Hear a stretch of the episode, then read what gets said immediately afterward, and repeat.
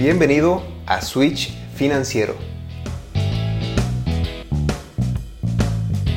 Un podcast donde nos tomamos unos minutos para platicar, prender ese switch y empezar a tomar control de nuestras finanzas. Yo soy Santiago Ruiz y me da mucho gusto que estés aquí. Así que prepárate para aprender algo nuevo que te ayudará a vivir mejor tus finanzas. Comencemos.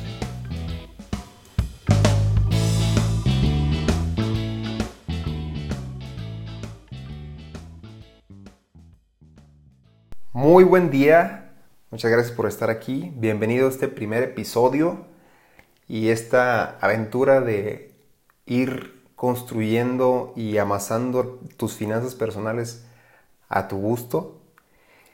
Y para este primer episodio quisiera iniciar hablando de la estructura, de lo que crea, de las bases más importantes de las finanzas personales, que se conocen como los pilares de las finanzas personales, pero a mí me gusta llamar el pastel financiero.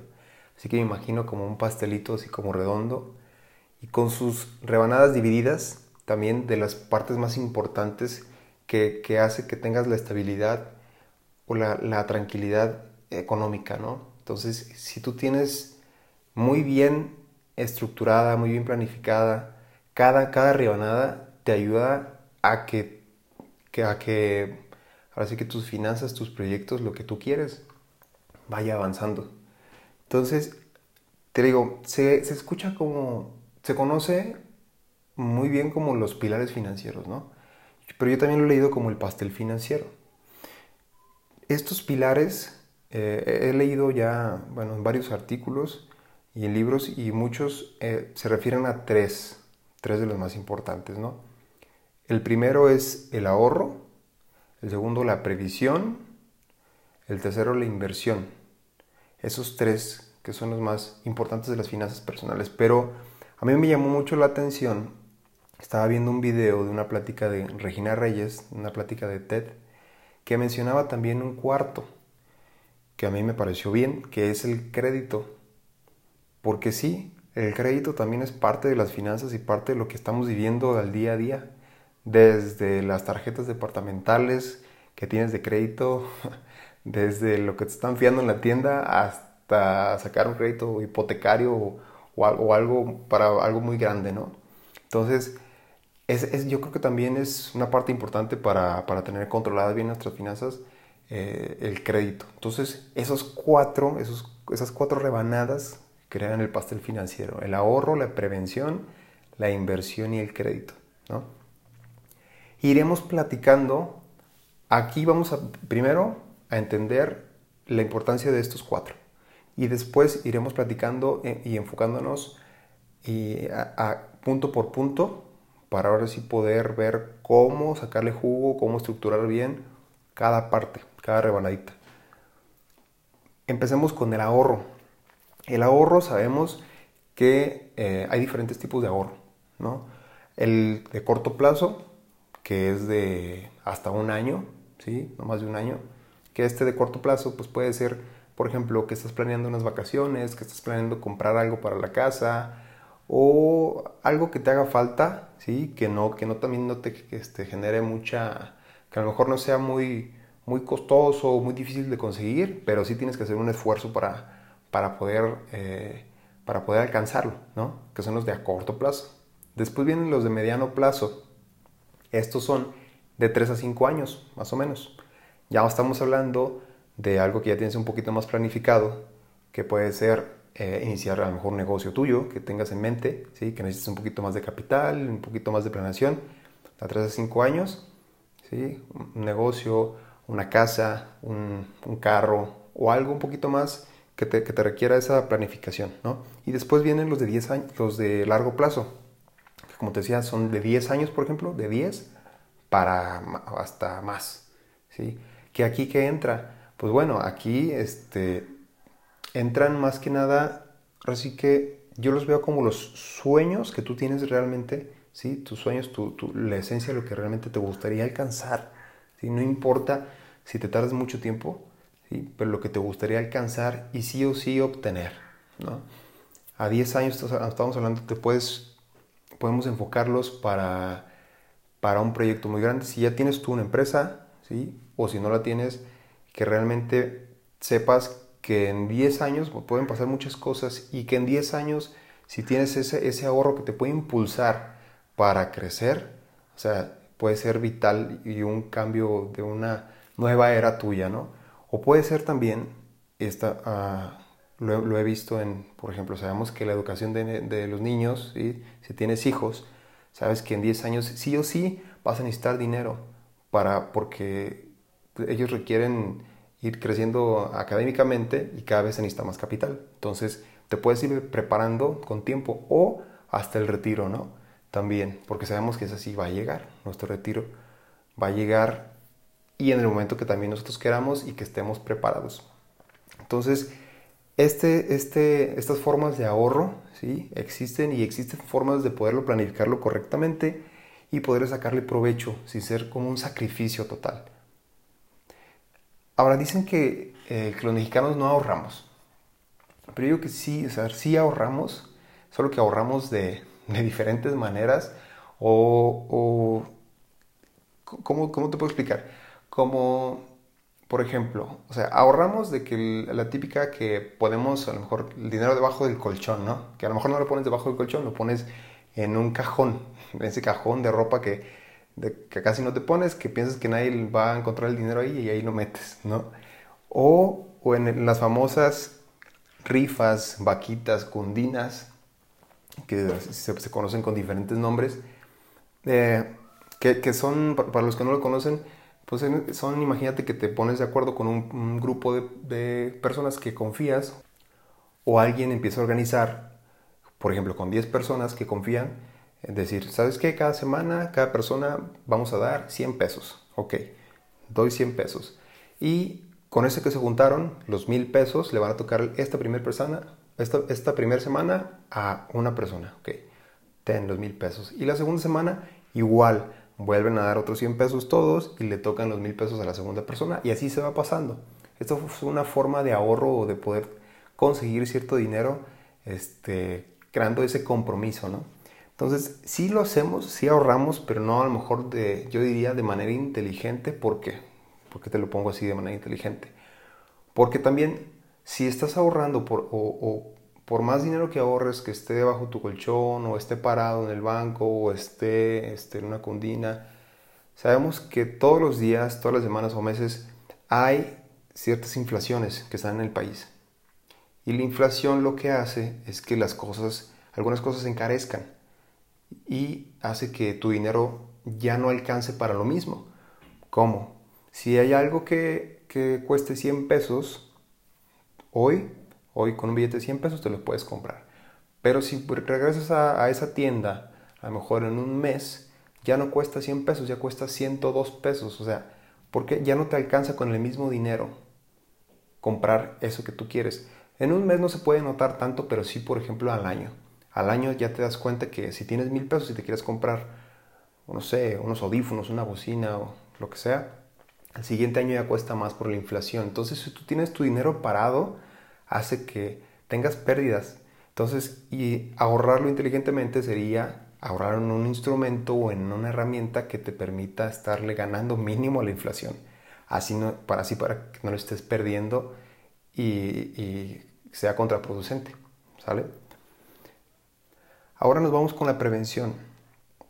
La prevención es como, así como prevenimos la salud, ¿sí?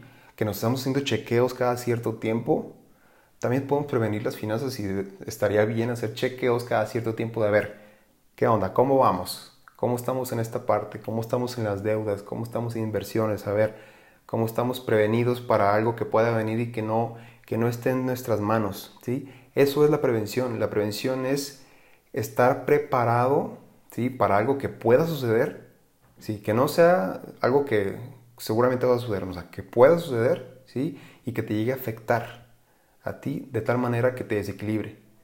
Entonces, en lo financiero, el, el prevenir, el prepararte, pues estar preparado con, protecciones, con un, ahorros de emergencia, con seguros, instrumentos que te ayuden a, estar prevenido para situaciones que no puedes controlar, a fin de cuentas. O sea, tú no lo controlas. Puede que pase, puede que no, pero si pasa, te puede perjudicar muchísimo.